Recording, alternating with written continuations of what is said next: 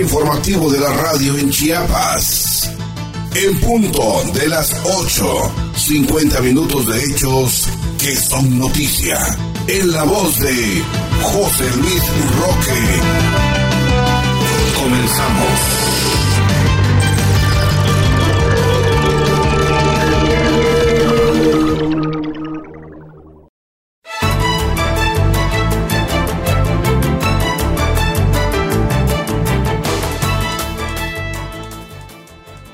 ¿Qué tal? ¿Cómo estás? Muy buenos días. Les saluda José Luis Roque en este espacio de noticias. Y con entrega de escrituras públicas se brinda certeza jurídica a familias de Tapachula de Córdoba y Ordóñez, afirma el gobernador del estado Rutilio Escandón Cadenas. Allá en Tapachula se inaugura Feria Nacional del Empleo para Jóvenes e Inclusión Laboral 2021. Rutilio Escandón Cadenas sigue llamando a población en general a vacunarse contra el COVID-19 y sus variantes. Chiapas contará con centro de atención y prevención del suicidio, afirma el secretario de Salud. Fallece conductor de radioprensa. Con esto y más aquí en el punto de las 8. Bienvenidos, muy buenos días.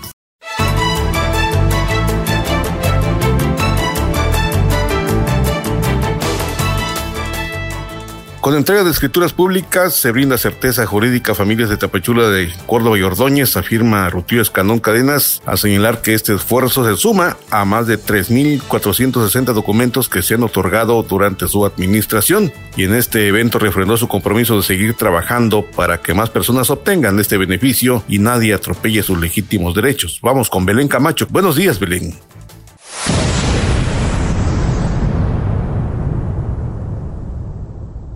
Al encabezar la entrega de escrituras públicas a familias de diversas colonias del municipio de Tapachula, el gobernador Rutilio Escandón Cadenas subrayó que este esfuerzo, con el que responde a una demanda añeja y se da certeza jurídica al patrimonio de la gente más humilde, se suma a los más de 3.460 documentos que ha otorgado el gobierno de Chiapas para que nadie arrebate a las familias lo que legítimamente les corresponde. El mandatario enfatizó que con el respaldo del gobierno del presidente Andrés Manuel López Obrador, quien siempre está pendiente de las necesidades más urgentes de la entidad, se trabaja de manera democrática, con eficacia y prontitud para responder a todas y todos de forma igualitaria y sin distinción, en especial a las personas más pobres. Nosotros hacemos política trabajando y sirviendo para el bienestar del pueblo, sobre todo a quienes necesitan con más urgencia del apoyo de las instituciones, por eso, nos llena de satisfacción ver que estas familias cuenten con un documento que les da certeza jurídica de su propiedad y les garantiza que nadie les podrá arrebatar su patrimonio ni chantajearlos,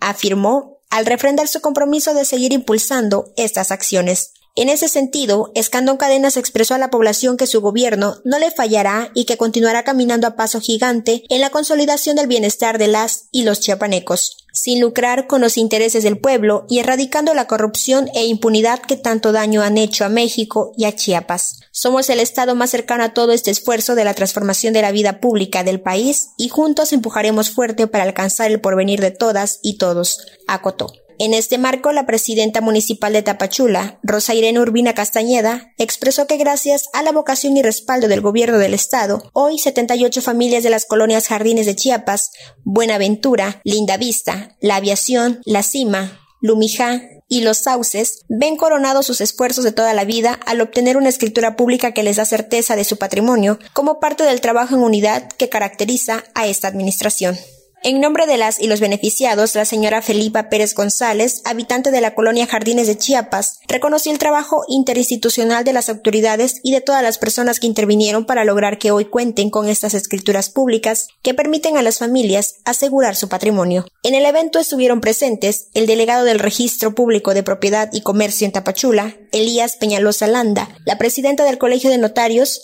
Región Costa, Alejandra Cruz Toledo Cebadúa, el director general de la promotora de vivienda Chiapas, Freddy Escobar Sánchez, el diputado federal electo, José Luis Elorza Flores, y el secretario general del Ayuntamiento de Tapachula, Roberto Fuentes Tomás. Para en punto de las 8, Belén Camacho.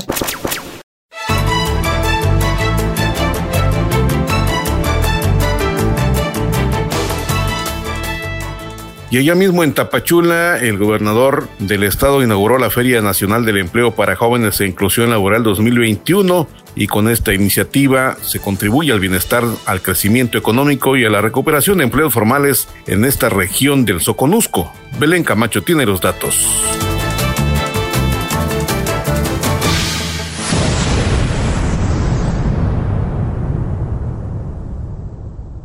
Al encabezar la inauguración de la Feria Nacional del Empleo para Jóvenes e Inclusión Laboral 2021 en el municipio de Tapachula, el gobernador Rutilio Escandón Cadena sostuvo que además de brindar la oportunidad de acceder a un trabajo digno y fortalecer la actividad del sector empresarial, con estas iniciativas se contribuye al bienestar de la población, al crecimiento económico y la recuperación de empleos formales. Subrayó que Chiapas es el estado más joven del país, por eso es fundamental impulsar este tipo de acciones enfocadas al aprovechamiento del talento, la energía y capacidad de la juventud al tiempo de agradecer a las y los empresarios por sumarse a esta causa común, a fin de que las personas jóvenes, adultas mayores y con discapacidad puedan ingresar a la fuerza laboral de forma segura y lícita, lo que les permitirá sacar adelante sus aspiraciones y anhelos junto a sus familiares. Reconocemos al empresariado por su aportación a la entidad, por eso nosotros hacemos nuestra parte al establecer una relación entre empleadores y solicitantes, porque no nos quedamos con los brazos cruzados y tampoco bajamos la guardia. Seguimos con esta labor seria y sensible para que nuestra entidad siga produciendo y hacer posible el bienestar y la recuperación económica, apuntó. En este marco, el mandatario destacó que de acuerdo con el INEGI, Chiapas logró un crecimiento del 3.8% en el primer trimestre de 2021 y explicó que esto es un resultado de que las inversiones en los distintos rubros que realizan con empresas chiapanecas, aunado al respaldo que el presidente de la República, Andrés Manuel López Obrador, otorga a la entidad mediante los programas sociales, con el objetivo de garantizar justicia social y mejores oportunidades de vivir bien. Escandón Cadenas informó que gracias al trabajo honesto, transparente, serio y congruente, se ha logrado avanzar en el pago de adeudos heredados con los diferentes sectores y precisó que en tres años de esta administración estatal en Chiapas se tienen finanzas sanas y no se han generado deudas luego de afirmar que este tipo de acciones coadyuvan a la reactivación económica ante la pandemia, que afectó la situación laboral de la juventud mexicana, el titular del Servicio Nacional de Empleo, Rodrigo Ramírez Quintana, señaló que en esta edición participan 35 empresas y se ofrecen cerca de 1.500 vacantes a las y los buscadores de empleo, mientras que a nivel nacional se contempló la intervención de más de 2.000 ofertantes con más de 60.000 empleos laborales. El encargado de la Secretaría de Economía y del Trabajo, Carlos Salazar Estrada, expresó que desde la Bolsa de Trabajo del Servicio Nacional de Empleo se han atendido hasta agosto del 2021 a 8.766 personas buscadoras de empleo, de las cuales se han colocado casi 4.000, lo que equivale al 30%, un porcentaje alto en comparación con la media nacional que es del 21%. Resaltó que como resultado de la estrategia estatal y la participación de los organismos empresariales de enero a julio de este año, se han recuperado más de 10.000 empleos, periodo en el que se han realizado 23 eventos de vinculación laboral, 6 ferias de empleo y 17 días por el empleo, a través de 5 unidades regionales en el estado. Finalmente, la alcaldesa de Tapachula, Rosa Irene Urbina Castañeda, enfatizó la importancia de dar acceso a las y los jóvenes al mercado laboral, por lo que reconoció la visión humanista de las autoridades y la confianza que otorga el sector empresarial de Tapachula, al ser parte de la realización de esta gran Feria Nacional del Empleo para Jóvenes e Inclusión Laboral 2021 que forma parte de las políticas públicas nacional y estatal que buscan el bienestar y desarrollo de las familias chiapanecas estuvieron presentes la subsecretaria del Servicio Nacional de Empleo, Ana Keila Álvarez Arzate, el propietario de Michel Accesorios, Luis Cervantes Retamosa, el presidente de la Coparmex, José Pascual Necochea Valdés, el diputado federal electo José Luis Elorza Flores y el diputado local electo Yamil Melgar Bravo. Para en punto de las 8, Belén Camacho.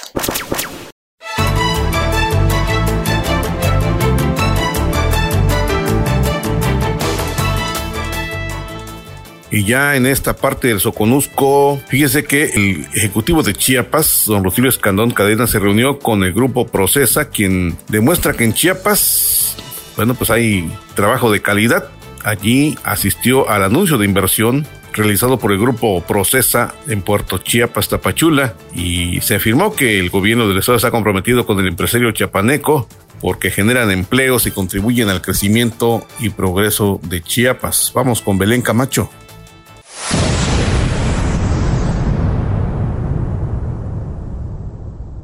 Durante el anuncio de inversión y expansión de la planta de procesamiento especializado de alimentos en Puerto Chiapas, realizado por Grupo Procesa, el gobernador Rutilio Escandón Cadenas subrayó que este gobierno está comprometido con el sector empresarial chiapaneco, porque además de generar empleos dignos y contribuir a la justicia social y a una mejor calidad de vida de la población, se convierten en uno de los motores para detonar el crecimiento, desarrollo y progreso de la entidad. Trabajamos para fortalecer a las empresas, y las y los emprendedores chiapanecos, porque brindan a las personas la oportunidad de un trabajo y hacen posible los sueños de una vida mejor como esta empresa, donde el 60% de la plantilla laboral son mujeres, quienes en algunos casos son la única fuente de ingreso en sus hogares. Apuntó al expresar su orgullo a Grupo Procesa porque demuestra que los productos chiapanecos son de calidad y están a la altura de los mercados más exigentes del mundo. Destacó que hoy en Chiapas prevalece la seguridad, la certeza jurídica y el Estado de Derecho, por ello se ha generado un ambiente de confianza en los diferentes sectores económicos y sociales.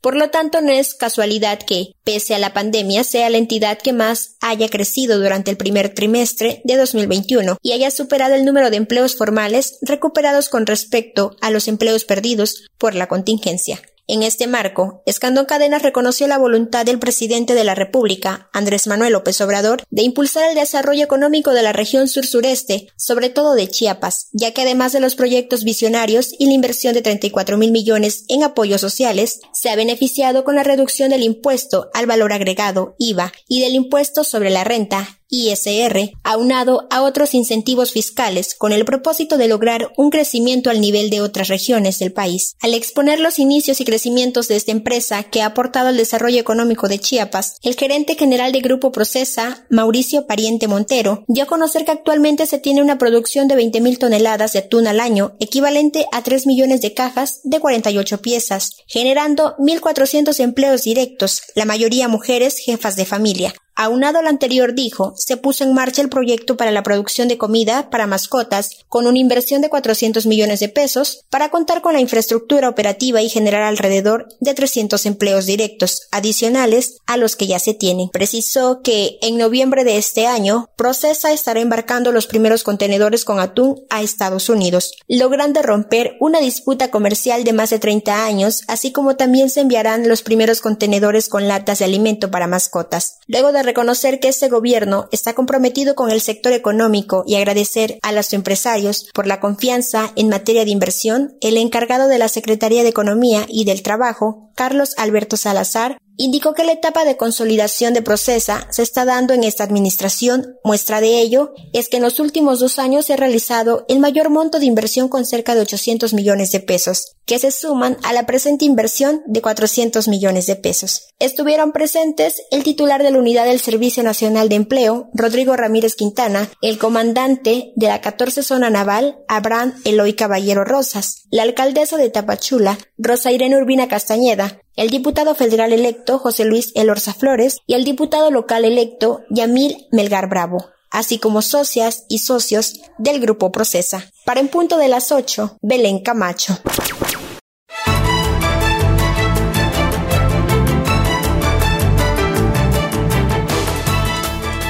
En otro ámbito de cosas, fíjese que, bueno, el gobernador del estado, allá en Tapachula, pues hizo un llamado a la población en general a vacunarse contra el COVID-19 y sus variantes. De esto nos habla precisamente Belén Camacho.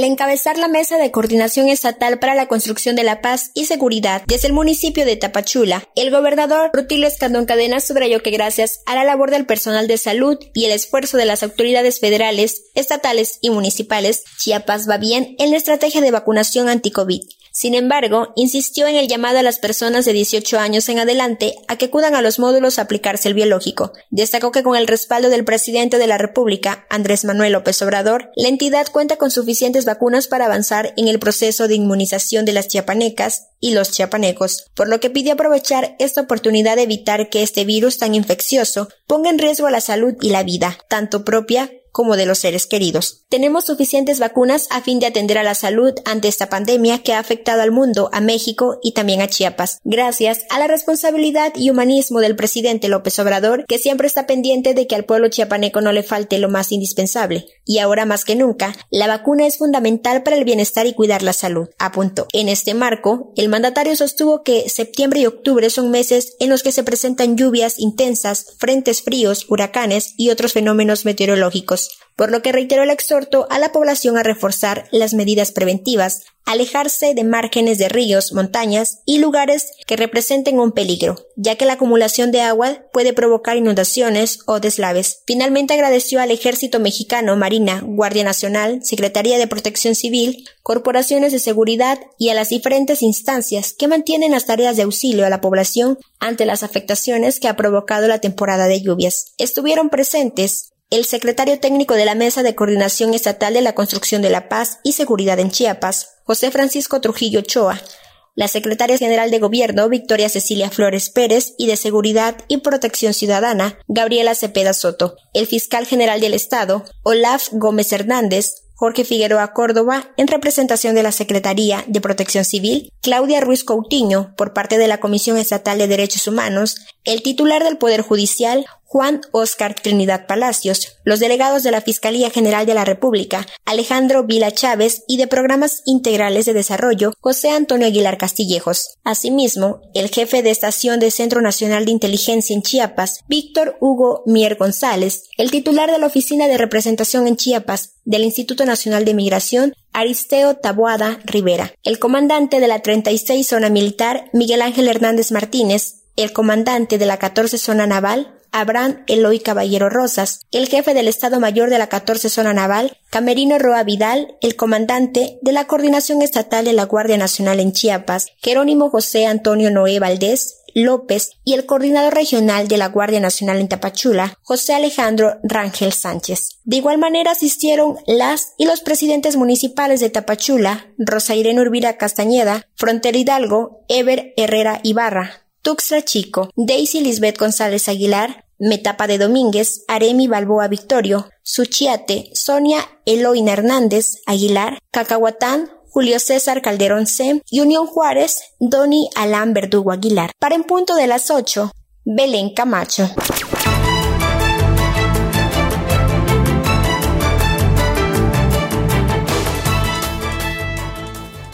Y a propósito de estos datos, fíjense que el llamado a vacunarse contra el COVID-19.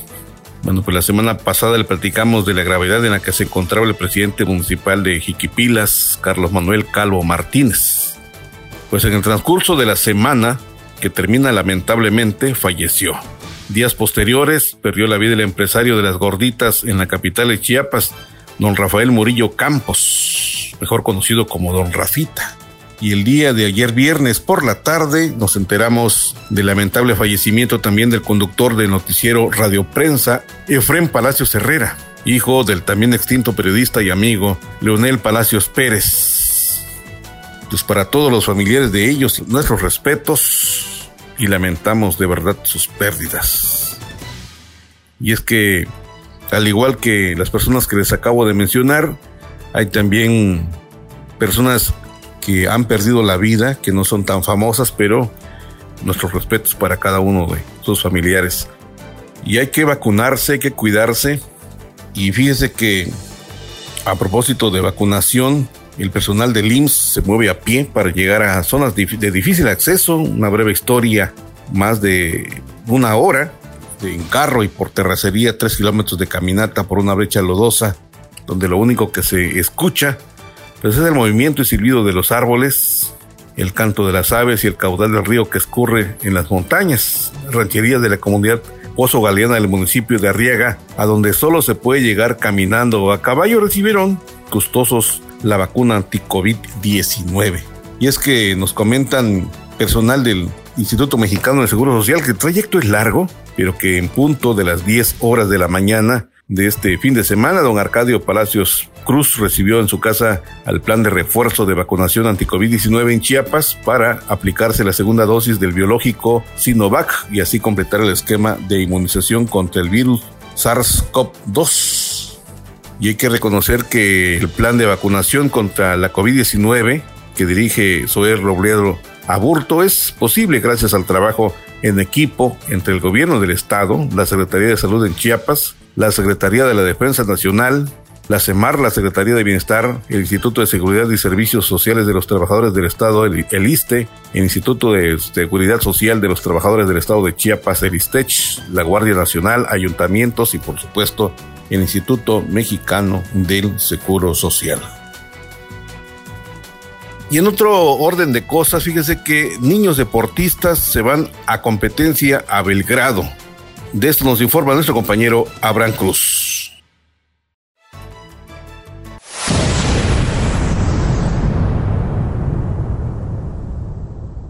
Y fíjate, José Luis, que noticias que motivan con el respaldo y el apoyo del gobierno del estado de Chiapas, que encabeza el gobernador Rutilio Escandón Cadenas, este viernes viajaron rumbo a Belgrado, Serbia, un grupo de niñas y niños deportistas chiapanecos que lograron su clasificación como parte de la Selección Nacional de Taekwondo Escolar para su participación en los Juegos Mundiales Escolares U15 World School Sport Games 2021, que organiza la Federación Internacional de Deporte Escolar. Del 11 al 19 de septiembre, el equipo de Taekwondo del estado de Chiapas, integrado por Fátima Sánchez Ocaña, Ángel de Jesús Vélez Morales, Aldo Ángel de Fuentes, Sofía Matus Ramírez, Juan Manuel Abarca Álvarez y Sofía García Díaz, junto con otros atletas del país que forman parte de la selección mexicana, participará en este certamen deportivo, donde demostrarán su talento y las habilidades adquiridas en sus entrenamientos. Las y los integrantes del equipo chiapaneco manifestaron sentirse felices con gran motivación de representar al país y al Estado en una competencia de alto nivel internacional. De igual manera, te comento, reconocieron el respaldo del gobierno de Chiapas a través del Instituto del Deporte para que pudieran estar presentes en esta importante competencia, en la que también cuentan con el apoyo permanente de sus instructores, así como el de las madres y padres de familia. Cabe mencionar que uno de los compromisos del mandatario estatal es apoyar el deporte en el estado y respaldar el talento de las niñas, niños y jóvenes deportistas, quienes cuentan con un gran nivel competitivo y han puesto en alto el nombre de Chiapas, y tal como lo hizo en los Juegos Olímpicos de Tokio 2020, la alterista Aremi Fuentes Zavala, quien obtuvo la medalla de bronce. Para en punto de las 8, Abraham Cruz.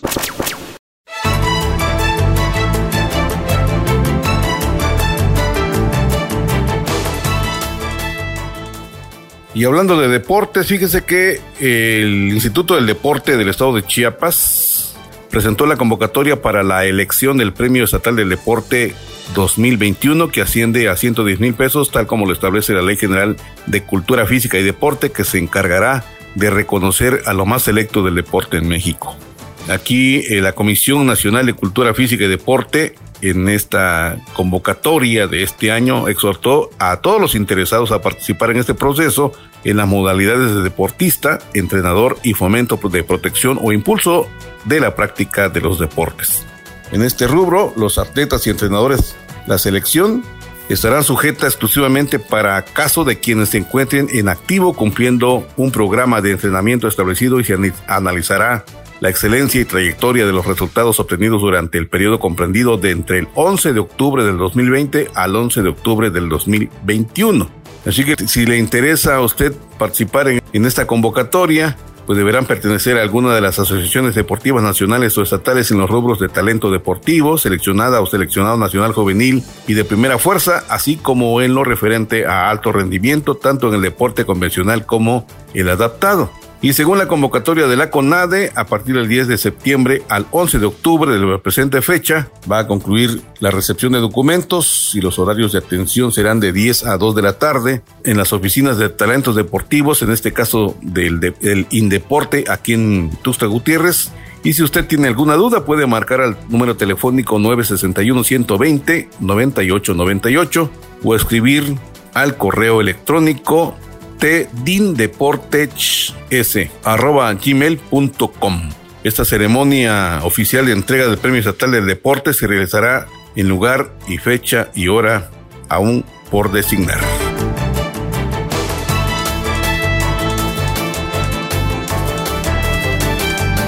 Y a propósito de festividades patrios, fíjese que La secretaria de gobierno instruyó a todos los delegados a su mando a coordinarse con cada uno de los ayuntamientos precisamente por los festejos patrios y, y justamente para evitar conflagraciones y contagios de la COVID-19. De esto nos informa nuestro compañero Abraham Cruz. Adelante, Abraham.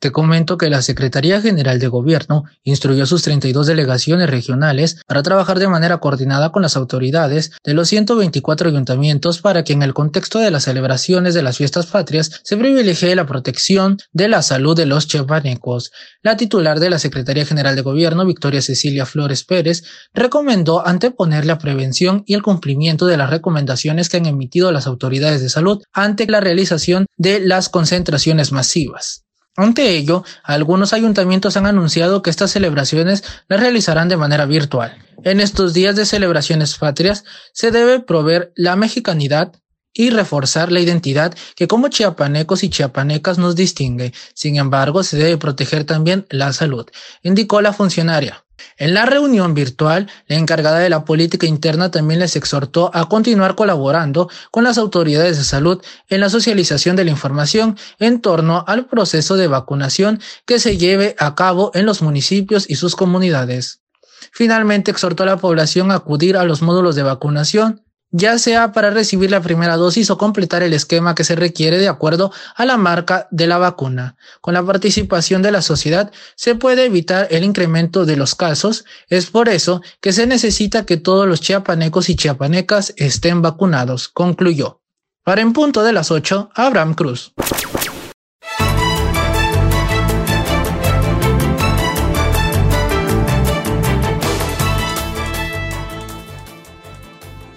Cambiando de temas, el gobierno del estado de Chiapas, a través del Instituto de la Infraestructura Física Educativa, el INIFECH, ha fortalecido y dignificado espacios educativos de 77 planteles del nivel básico, medio, superior y superior en la capital de Chiapas. De esto nos informa nuestro compañero Abraham Cruz. Adelante, Abraham.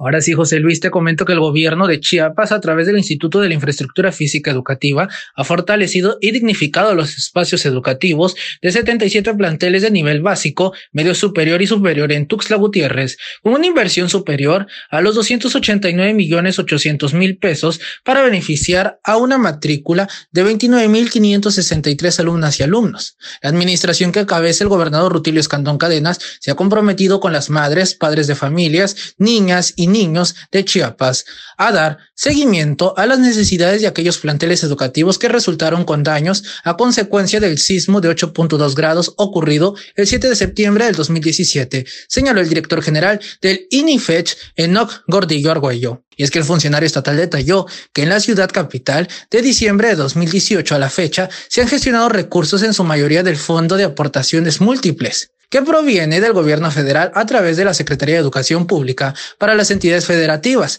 con los que se ha logrado atender a 22 escuelas de nivel básico en Tuxtla Gutiérrez, que fueron afectadas por el terremoto del 2017. Entre las escuelas figuran el Jardín de Niños Justo Sierra Méndez, donde en 2019 fue necesario demoler dos edificios antípicos que no cumplían con la normatividad de construcción de infraestructura física educativa y de seguridad estructural, por lo que el INIFECH invirtió más de 2 millones de pesos en la construcción de obra exterior consistente en red eléctrica exterior y acceso principal así como cinco aulas didácticas con las dimensiones que establecen las normas y especificaciones para estudios, proyectos, construcción e instalaciones que permiten el desarrollo psicomotor y de actividades educativas de los 122 niñas y niños que albergan el plantel. Enoch Gordillo indicó que durante el ejercicio 2020, con aportaciones del Fondo Regional, fue posible reconstruir la escuela secundaria Valentín Gómez Farías y con recursos del Fondo para la Gestión Integral de Riesgos de Desastres, se rehabilitó el Centro de Educación Básica del Estado de Chiapas, Dr. Belisario Domínguez Palencia pues también tenía daños estructurales a consecuencia del temblor ocurrido hace cuatro años. El director general del INIFECH puntualizó que a consecuencia de los desastres naturales que se han vivido en el país y en el Estado, las normas técnicas de construcción de infraestructura educativa y de seguridad estructural, así como de protección civil, se han actualizado con la finalidad de crear escuelas resilientes, por lo que es necesario evaluar las dimensiones del terreno, superficie de los espacios educativos, rutas de evacuación y matrícula del centro educativo. Para en punto de las 8, Abraham Cruz.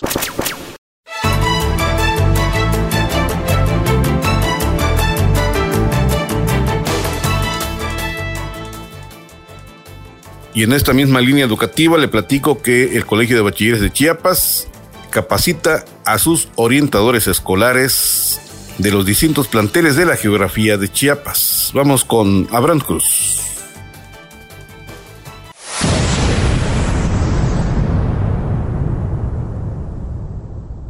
Hola, ¿qué tal José Luis? Muy buenos días. Te comento que el Colegio de Bachilleres de Chiapas inició la segunda etapa del taller virtual Habilidad para la formación e intervención del orientador educativo, con lo que se concluirá la capacitación a 248 orientadores educativos que integran el subsistema. En representación de la titular del COVACH, Nancy Leticia Hernández Reyes, María Unice López Antonio, subdirectora de Desarrollo Académico, agradeció al personal de unidades de especialidades médicas, centros de atención primaria en adicciones, que brinda capacitación al personal educativo, lo cual permite a los orientadores compartir sus experiencias bajo las instrucciones de un especialista en cada tema. Resaltó que todo lo que se abona se agradece infinitamente y se reconoce el aporte de manera institucional, fortalece el proyecto académico del Colegio de Bachilleres, pues forma parte de un beneficio integral y continuo de las y los alumnos. En su participación, Carlos Escamillas Bruckman, colaborador de UNEM Capa en San Cristóbal de las Casas, miembro fundador de Contotic Circus, grupo de clon para la prevención de adicciones, violencia y suicidios en el Estado, reconoció al COVACH por abrir el espacio de capacitación a su personal educativo. Escamilla Brumán resaltó la voluntad acertada del COVACH en un tiempo complicado, pues el trato familiar a veces es complejo, pero siempre hay formas de solucionar las cosas. Cabe señalar que la primera etapa de este taller se realizó de mayo al mes de agosto del presente y esta segunda etapa comprende de septiembre al mes de diciembre del 2021. El evento se transmitió por las plataformas oficiales del COVACH para evitar riesgos de contagios de COVID-19 y sus variantes por la pandemia que prevalece. Para en punto de las 8, Abraham Cruz.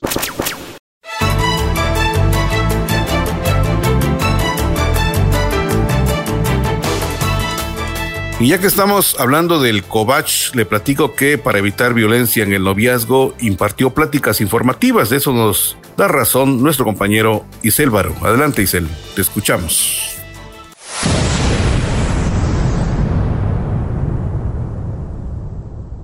El Colegio de Bachilleres de Chiapas en coordinación con la Secretaría de Salud, llevó a cabo la conferencia virtual Prevención de la Violencia en el Noviazgo, impartida por Alejandro Guzmán Ruiz, dirigida a la comunidad estudiantil y docentes del subsistema, a fin de fortalecer y desarrollar medidas preventivas en esta etapa. Guzmán Ruiz, facilitador de la estrategia de prevención de la violencia de género en los adolescentes de Chiapas y responsable de los servicios especializados para la atención integral de las mujeres, señaló que el Colegio de Bachilleres es una institución interesada en establecer medidas preventivas de atención y acciones a favor de los jóvenes al ser ponente de este tema que se fomenta la cultura de la convivencia sana entre la comunidad covachense. La información aportada va en el sentido de la sensibilización para evitar conductas nocivas entre adolescentes,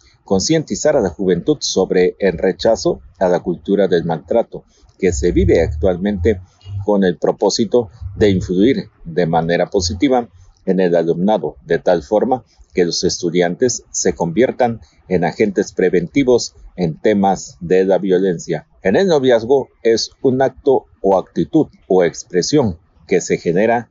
o tiene potencial causar daños emocionales, físicos o sexuales en la pareja con la que se comparte una relación afectiva e íntima. Entre las más frecuentes se evidencian violencia emocional o psicológica, la cual consiste en actos u omisiones que se expresan a través de prohibiciones, coacciones, condicionamientos, intimidación, amenazas, insulto o actitudes que se desvalorizan. Las agresiones antes descritas tienden a humillar, a ofender, a asustar. Esto repercute en la autoestima, seguridad y estabilidad emocional de los jóvenes que no ponen límite a esas relaciones. Recuerde que el deporte es salud y que la salud es bienestar. Informó para en punto de las 8 y Barú.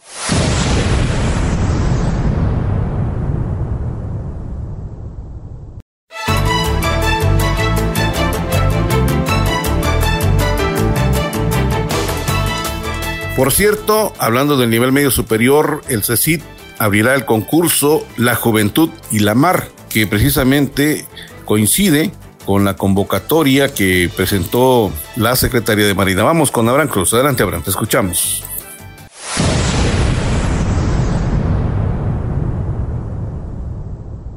El Colegio de Estudios Científicos y Tecnológicos del Estado de Chiapas hizo un llamado a los alumnos de sus 46 centros educativos de bachilleres a participar en la convocatoria al vigésimo primer concurso nacional de expresión literaria La Juventud y la Mar 2021. El concurso fue diseñado e implementado por la Secretaría de Marina con motivo de la celebración de los 200 años de la Armada de México cuyo objetivo es motivar a la juventud para que exprese su sentir y percepción respecto al mar, a fin de despertar el interés de las actividades navales. Al respecto, el titular del CCT, Sandro Hernández Piñón, resaltó la importancia de participar en estas actividades que promueven mediante la literatura, la expresión artística como un medio privilegiado para el desarrollo de la capacidad de análisis y del sentido crítico entre la y los jóvenes. La convocatoria se declaró abierta el 13 de septiembre y se cierra el 12 de noviembre del presente año y podrán participar todas y todos los jóvenes mexicanos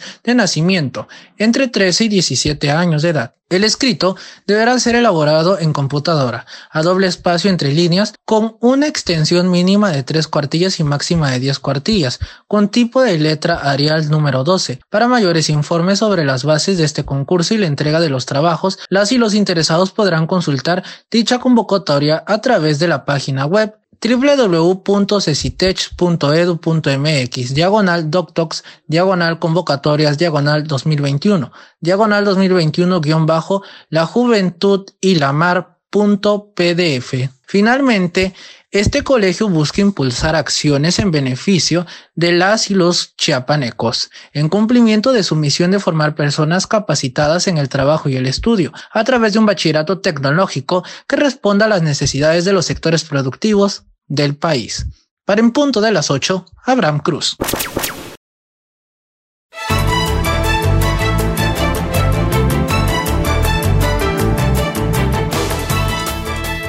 Y a propósito de un tema que está sonando en el ámbito mundial, en Tuxtla Gutiérrez anuncia la Secretaría de Salud un centro de atención y prevención del suicidio. Esta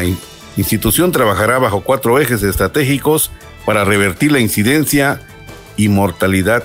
de jóvenes por este fenómeno.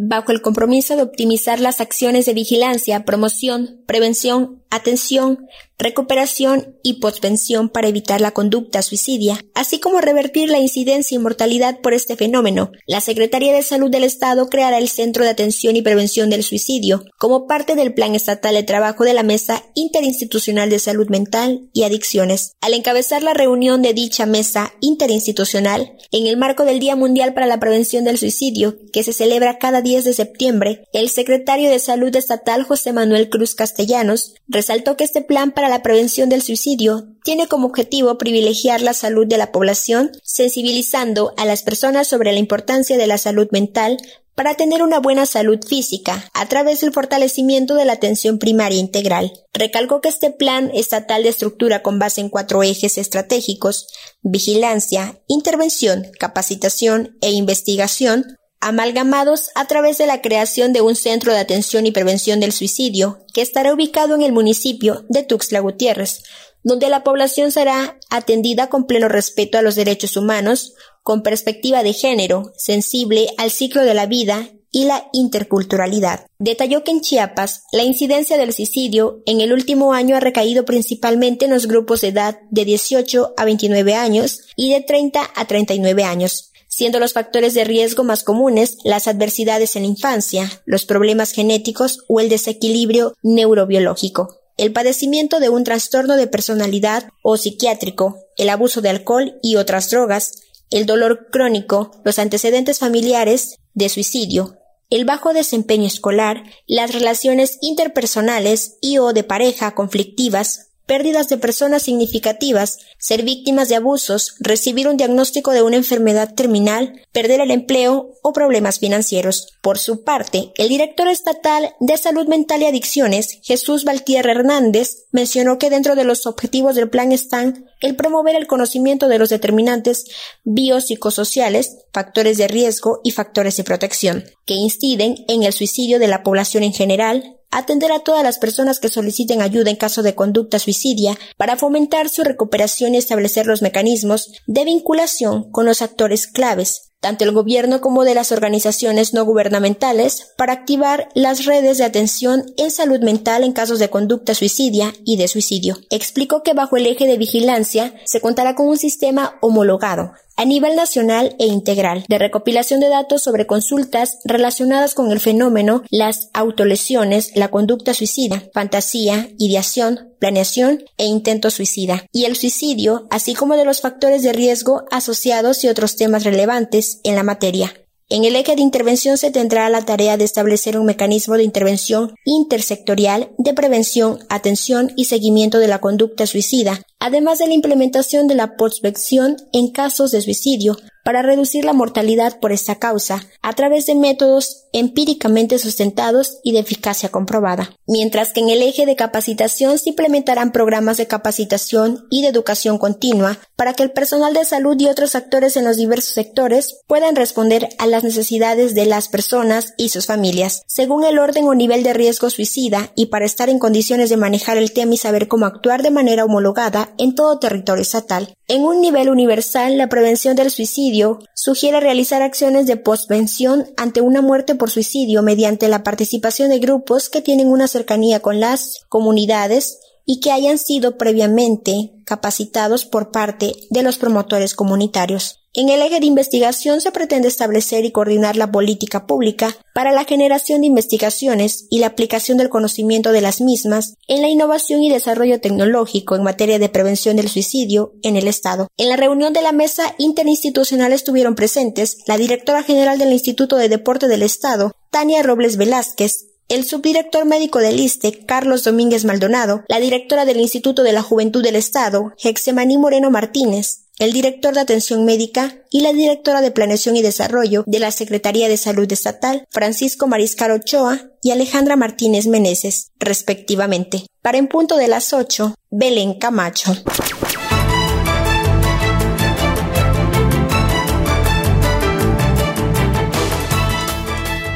Y cambiando de temas, le platico que al encabezar la reunión virtual con jefes de unidades de apoyo administrativo y homólogos de los organismos públicos estatales, el secretario de Hacienda Javier Jiménez Jiménez les dijo que son el eje medular en el control y manejo de los recursos públicos y deben hacer que rindan lo más que se pueda porque este ha sido el mensaje del Ejecutivo Rutilio Escandón Cadenas y que el presupuesto debe rendir y donde no se ocupe generar ahorros para ejercerlos en los programas necesarios. Insistió en que se debe mantener el plan de austeridad y ante la preparación del presupuesto 2022 se deberá hacer una revisión responsable y consciente del manejo de las partidas y designar correctamente en dónde se ocupará el presupuesto, por lo que el trabajo en conjunto con las áreas de planeación de cada dependencia u organismo será fundamental. El secretario de Hacienda Javier Jiménez añadió que como servidores públicos la administración eficiente de los recursos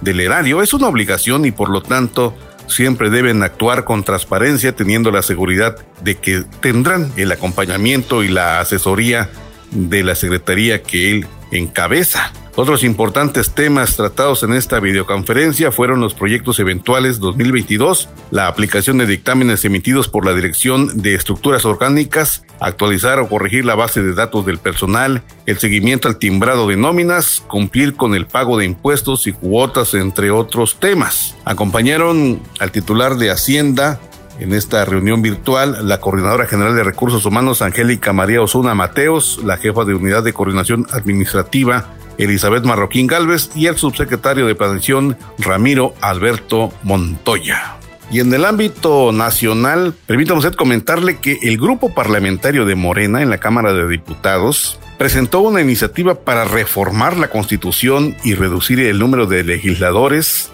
diputados locales, federales y senadores, así como hacer más austero y racionales todos los recintos legislativos del país. Y es que a través de la diputada Laura Emelda Pérez Segura dijo que se busca reducir de 500 a 400 los diputados federales y que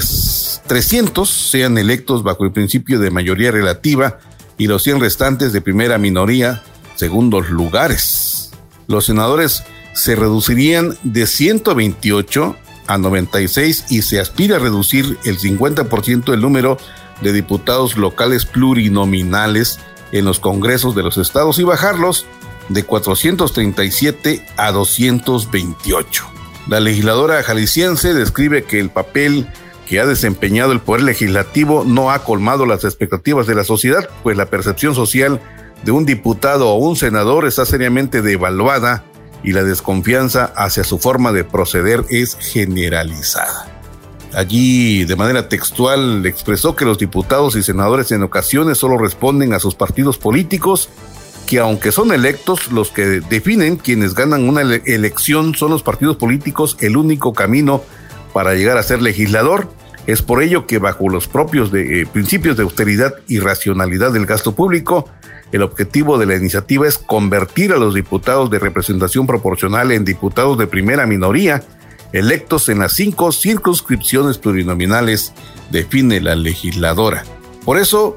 describe que la propuesta busca que le sean asignados a los partidos políticos diputados de primera minoría que hayan ocupado el segundo lugar en número de votos en las entidades federativas de la circunscripción plurinominal de que se trate y atienda a la demarcación territorial de las entidades federativas y la Ciudad de México de cada una de las circunscripciones plurinominales. Es decir, los institutos políticos contarán con 20 diputados de primera minoría en cada circunscripción plurinominal después de otorgar las constancias de mayoría relativa en los 300 distritos uninominales a los segundos más votados en las entidades federativas y la Ciudad de México de cada una de las circunscripciones respectivas. En suma, los diputados y diputadas que hayan obtenido los segundos mejores lugares en las entidades federativas y la Ciudad de México, pues serán diputados de primera minoría, electos a través de sufragio universal, libre, directo y secreto por el pueblo y no por los partidos políticos. Esta situación permitirá evitar la discrecionalidad por parte de los institutos políticos en la designación directa de sus candidatos y candidatas en las listas de legisladores plurinominales por circunscripción que serán a partir de la presente reforma los legisladores electos por primera minoría y terminar con esta práctica antidemocrática que si bien es legal, para efectos del diseño y reconstrucción de nuestro sistema jurídico electoral carece todas luces de legitimidad, anunció la legisladora que presenta este, encabeza este, esta propuesta la diputada Laura Imelda Pérez Segura. Y es que tiene razón porque, por ejemplo, si un ciudadano quiere presentar su candidatura de manera independiente, existen muchos candados precisamente metidos por los partidos políticos para que no llegue. Y hay varios casos en el estado de Chiapas que se pueden citar, pero bueno, pues ese sería otro tema para un siguiente programa. Bueno, pues el tiempo nos ha ganado la batalla. Muchas gracias por su amable atención en este espacio de noticias. Lo esperamos el día de mañana, domingo, en punto de las 8. Muchas gracias. Hasta la próxima. Usted ha quedado informado. Por esta ocasión es todo. Le invitamos a sintonizarnos en nuestra siguiente emisión. En punto de las 8.